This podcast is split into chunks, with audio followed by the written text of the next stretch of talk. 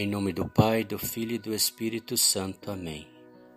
Evangelho de Jesus Cristo, segundo Marcos. O Senhor esteja conosco, Ele está no meio de nós.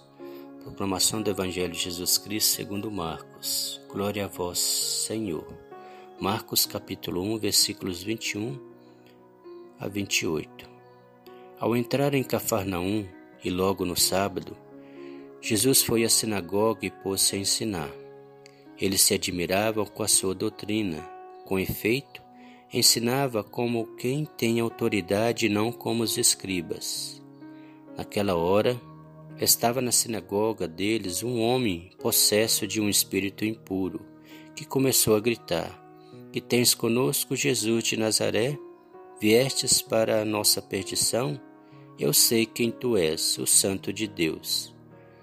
Mas Jesus o repreendeu, dizendo: Cala-te e sai dele. E o espírito impuro sacudiu o homem violentamente, deu um grande grito e saiu dele. Ficaram todos espantados a ponto de se perguntarem uns aos outros: Que é isto? Uma doutrina nova, dada com autoridade, manda até nos espíritos impuros e eles lhe obedecem?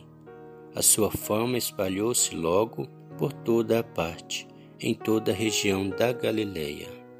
Palavra da salvação, glória a vós, Senhor. Que as palavras do Santo Evangelho nos guardem para a vida eterna. Amém. Meditação. Sempre podemos ouvir palavras que nos confortam ou nos despertam para algo sublime e encantador.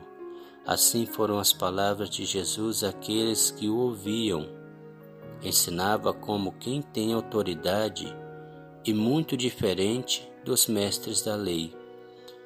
Eles sabiam fazer a diferença entre Jesus e os mestres da lei. Seguiam Jesus e os mestres da lei, não gostaram nada disso.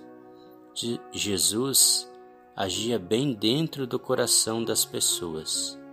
A palavra do Senhor é a grande diferença nas milhares de palavras que ouvimos ou falamos em cada dia. Ela nos traz a vida, a liberdade, a dignidade. Jesus não foge das misérias humanas e vai ao encontro da pessoa para libertá-la e salvá-la. Assim, fez com aquele homem excluído da comunidade. As autoridades rejeitam Jesus pois estão a favor da morte e não da vida. Quais são as rejeições do Filho de Deus em nossos dias? Como manifestemos nossa fé em Cristo? Como vivência, devemos levar alegria a quem está passando por algum sofrimento. Extraído da meditação diária de 2021, Deus conosco da meditação diária de Aparecida. Deus abençoe a você. Em nome do Pai, do Filho e do Espírito Santo. Amém.